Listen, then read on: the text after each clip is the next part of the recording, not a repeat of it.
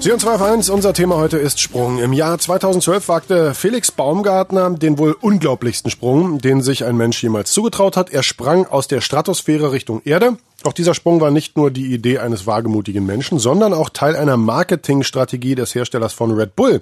Wie die funktioniert und warum man dafür neben Fußballmannschaften, Formel-1-Teams eben auch noch Sprünge aus dem All finanzieren muss, das besprechen wir uns jetzt mit unserem Marketing-Experten Markus Bartelt. Wunderschönen guten Morgen, Markus.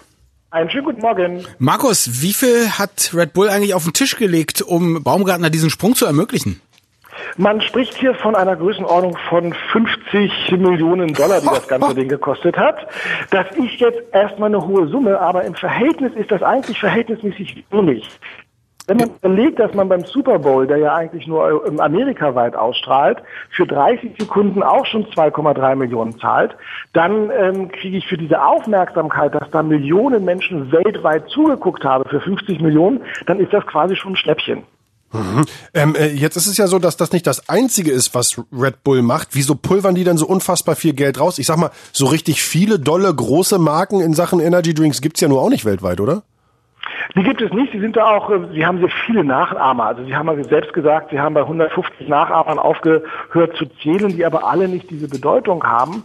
Ähm, Red Bull macht aber hier ein Marketing, das sich schon lange vom eigentlichen Produkt gelöst hat. Das heißt, wir sehen bei diesen ganzen Sportvereinen, aber auch bei anderen Dingen gar nicht mehr die Dose im Vordergrund. Die finanziert zwar das Ganze, aber Red Bull steht mittlerweile für Dynamik, für extreme Sachen. Sie machen sehr, sehr viel Extremsportarten, unterstützen äh, Formel 1 für Schnelligkeit. Sicherheit. Es geht hier zum einen um Sieger und es geht zum anderen einfach auch um die, um die schönen Bilder, die damit ähm, produziert werden können. Und die verankern die Marke sehr, sehr stark in den Köpfen der Konsumenten. Mhm. Okay, also ich, was, was bei mir die Marke am meisten verankert hat, waren diese Minis mit dieser großen Red Bull Dose, die da rumgefahren sind. Das ist, glaube ich, das, was bei mir am meisten hängen geblieben ist. Sind die denn da immer überall drauf? Bin ich da einfach markenblind und krieg das nicht mit? Oder wie soll ich jetzt merken, dass zum Beispiel Red Bull diesen, diesen Eilsprung äh, finanziert hat?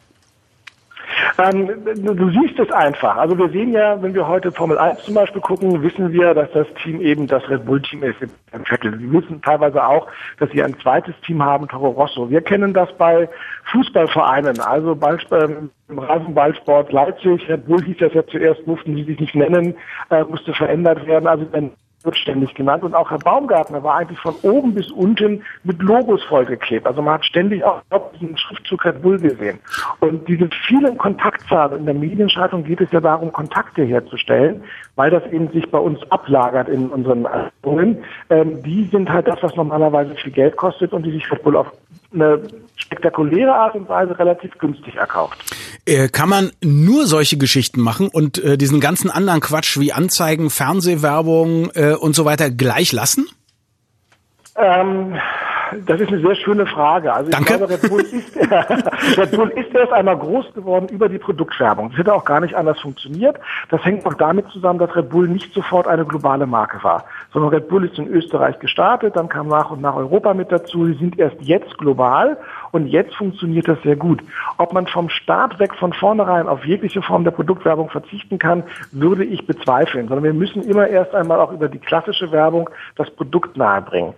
Eine Marke hat den sogenannten Self-Share, diesen, diesen Anteil, dass eine starke Marke sich irgendwann vom eigentlichen Produkt löst und das überstrahlt und, und unter diesem Strahlen ganz viele andere Dinge mit aufnehmen kann. Also Red Bull ist ja heute nicht nur ein, ein äh, Gummibärchenbrowserhersteller, sondern sie haben ja mittlerweile Verlagshäuser, sie haben Medien, Servus TV als Fernsehsender, es gibt das Magazin dazu, sie haben Terramata als Magazin, sie haben ein eigenes Musiklabel, also auf einmal strahlt da immer mehr unter dem Namen Red Bull.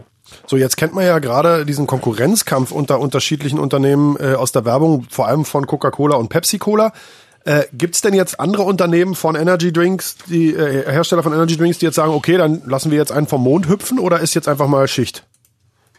Ich glaube, diese, ähm, diese Bereitschaft, das zu machen, hängt ganz stark mit dem Gründer zusammen. Und der Herr Mateschitz, der das gegründet hat, der mittlerweile auch langsam auf die 70 zugeht, ist ein Marketing-Genie, der einfach immer von Anfang an quer gedacht hat. Das ist ein, der kam, glaube ich, aus, aus, von aus der Zahnpasta, da war er ur ursprünglich Marketing-Manager und der hat von vornherein gesagt, ein Produkt, das niemand kennt, und das war ja der Vorteil eigentlich fast von Red Bull, dass das Thema Energy Drinks noch komplett unbelegt war. Das kann man nicht über ähm, klassische Werbung machen, das muss man über ungewöhnliche Werbung machen machen. Und der ist wirklich jemand, der immer alles gegen den Strich bürstet und eben sagt, wir machen kein Sponsoring und kleben für teuer Geld irgendwo unser Logo auf einem Kotflügel drauf, sondern wir kaufen uns gleich den ganzen Rennstall dazu. Diese Sichtweise, die findest du in anderen Unternehmen nicht. Und ich glaube, dass gerade Unternehmen, die ähm, Teil von einem großen Sinn, von einem Unilever oder von einem Danone, einfach den Mut nicht haben und auch den, diese leichte Prise von Wahnsinn nicht haben, wie der Herr Mateschitz selbst. Äh, jetzt stellt sich natürlich die Frage, wenn man anfängt mit sowas, also Energy Drinks ist nun der Drops gelutscht, aber es könnte ja sein, äh, wir finden irgendeine Produktidee, wo wir sagen, das gibt's noch nicht. Braucht man da nicht erstmal eine unfassbar große Kriegskasse, um überhaupt in diese Schiene von Marketing und Bekanntheit zu kommen? Die Zeiten haben sich geändert. Das wäre früher bestimmt so gewesen. Wir haben heute sehr viele Möglichkeiten über virales Marketing, über Ambient Media, also Dinge, die in, der Umwelt stattfinden, über Guerilla-Marketing auch sehr, sehr schnell Aufmerksamkeit zu schaffen. Es gibt da diesen schönen Satz, Idee schlägt Budget.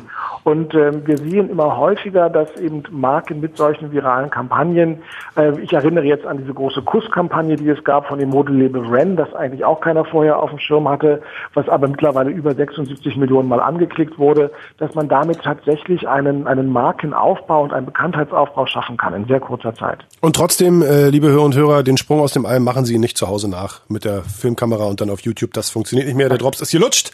Über die Bedeutung des Sprungs aus dem All von Felix Baumgartner. Zu Hause machen Sie den Sprung aus dem All zu Hause nicht nach. Ja, Vielen Dank, Sven. einfach nur senkrecht nach oben. Ja. Du glaubst, ich glaube, du solltest deine Kinder doch nicht zu Hause Jedenfalls sprachen wir mit dem Marketing-Experten Markus Bartelt. Vielen Dank, Markus.